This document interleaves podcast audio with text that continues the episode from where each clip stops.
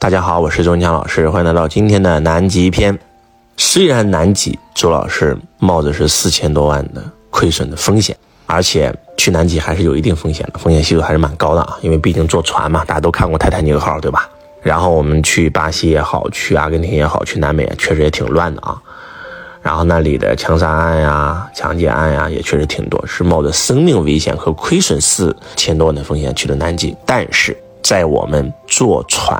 到了南极，而且登陆到南极岛的那一刻，你知道那是那一刻是什么感觉吗？那一刻的感觉就是，这一趟旅行值了，就是多少钱的团费都值了，哪怕是生命在那一刻终结，值了，就这种感觉，就这辈子没有白活过，真的就是那种感觉。坐飞机飞了三十多个小时，来回转机，到迪拜转机，到阿根廷转机，然后呢，终于登上了夸克的豪华游轮，然后坐船要坐整整四到五天才能够登陆南极岛。我们觉得这个天气特别好，风和日丽。船长说了，这是我航海去南极十五年以来最好的天气了。但是那还是团友都晕得一塌糊涂啊，还是晕啊，特别是在过海峡的时候，其实。周老师也晕，但是我在船上还要跟大家上课，你们可想而知那是一种什么样的感觉啊！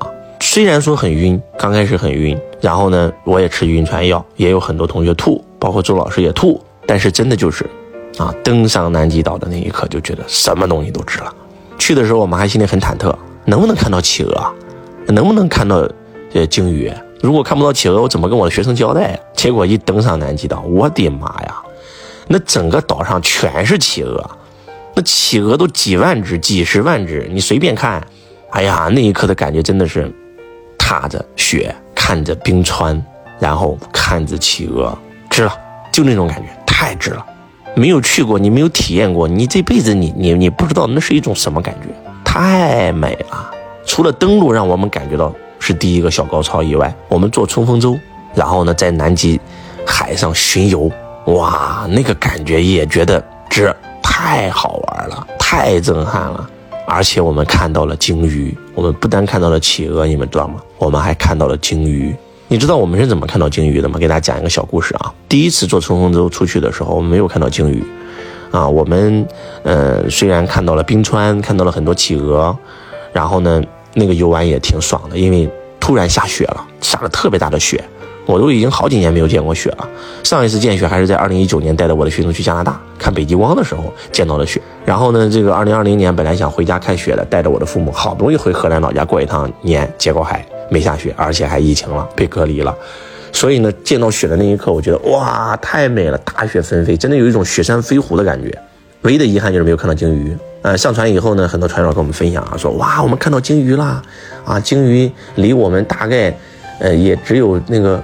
五六米的距离，哇，看得太清楚了。后来我就问你是怎么看到的？他说我们那个航海员刚好就是一个鲸鱼学家。我们这一次在游轮上啊，有一百九十九个我们的学生，但是有一百多个老外在服务我们。米其林五星级超级大厨，二十四小时餐厅开放，然后呢，桑拿呀、SPA 呀，然后呢，这些服务人员啊，啊，还有。旅行家、航海家、飞行家、探险家、海洋学家、历史学家，然后动植物学家、地理学家，然后跟我们一起，因为他们是要去呃南极呃做科考嘛，然后呢，但是呢也是我们的服务人员，所以呢他们也会开冲锋舟带着我们一起去玩，你知道吗？当我听到这儿的时候，我心里就升起一个念头，那我们一定下一次要坐这个鲸鱼学家的船。升起这个念头以后，第二次坐冲锋艇，我就真的坐到了那个那艘由啊鲸鱼学家开船的那艘小船上。因为上一次我坐船，我是一个历史学家，他对历史很专业，但是他不是海洋学家啊，他不懂呃如何找鲸鱼啊。虽然给我们讲了很多南极探险历史的故事啊，老外，然后呢我们也很有收获，但是我想看鲸鱼啊，对不对？然后呢上船以后，我们就跟这个老外开始交流，说你带我们去看鲸鱼。然后他就带我们看鲸鱼，我们就问他怎么找鲸鱼。他说你不用管，他说这个我找鲸鱼找了二十多年了，我来南极来了来了十多年了，肯定能帮你找到。然后就开着船走，因为，呃，海上探险还是有一定的危险程度的，所以要两个冲锋舟一组，你像我们第一次做冲锋舟的时候，那个历史学家带着我们的时候呢，我们就被一块大冰卡在了我们的这个船的这个船桨上，我们这个船就动不了了。后来另外一艘船就拉着我们走，后来把那个冰打掉以后，我们这个船才正常行驶。因为南极的天说变就变，一会儿是哇大太阳很热，一会儿呢哇下大雪，一会儿呢哇所有的海面上都结冰了，那真的是破冰啊！我们讲课经常讲，我们第一件事就是要破冰。那一次我们在南极的冲锋舟上是真的在破冰啊，几乎海面上全结冰了。然后呢，我们这两艘小船。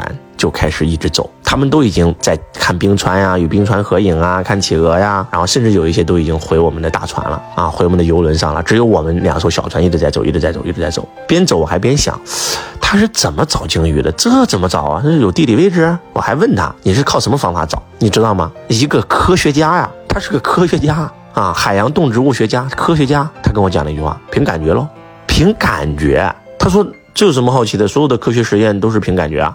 都是灵感呀，都是来自高维的信息呀，并不是大脑的逻辑和分析呀。那一刻我才发现，我的妈呀，他是不是听懂我的课了？听过我的课呀？那你们猜猜我们有没有找到鲸鱼呢？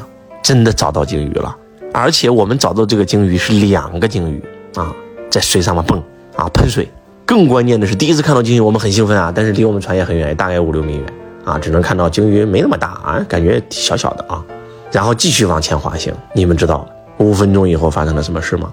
那个鲸鱼离我们的船叫做一步之遥，就这么说吧，那个鲸鱼离我们没有距离。如果说非要有距离的话，半米吧，大概。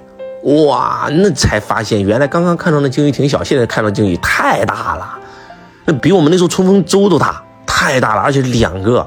第一次看到鲸鱼很喜悦，喜悦感瞬间充满全身。但是你知道，第二眼鲸鱼离我们只有半米之隔的时候，恐惧感瞬间充满全身，因为我在想。他要稍微的用下力，我们那个船就没了。但是我发现那个鲸鱼学家，哇，很兴奋，他的喜悦感瞬间充满全身。他说：“没事你放心吧，鲸鱼是不会攻击我们人类的，只要你不主动去攻击它，它是一个非常友好的动物，而且它的智商非常高，超过人类。”然后就跟我们讲鲸鱼，哇，然后真的是，你知道这个故事让我学到了什么吗？叫没有慧根就要慧根。第一个慧根是智慧的慧，根气的根；第二个慧根就是。学会的会跟就是跟随的跟，你跟着谁真的很重要啊！跟着历史学家，他给你讲一大堆历史啊，啊，这个地方是人类第一次登陆南极的点儿，谁谁谁谁谁谁，对吧？而你看不到鲸鱼，但是当你跟到鲸鱼学家的时候，我们就看到了鲸鱼。所以两次冲锋中巡游，只有四个船的人看到了鲸鱼。为什么说四个船呢？只有一个鲸鱼学家呀，因为不是还有一组跟着我们一起巡游的吗？上一次也是这个鲸鱼学家带着那那个人带着那艘船看到了。这一次又是，哇，真的是，那个感觉真的是挺美的啊！所以真的，生活无处不智慧。你的师傅是谁，决定了你未来是谁，对吧？你的教练是谁，就决定了你未来是谁，对吧？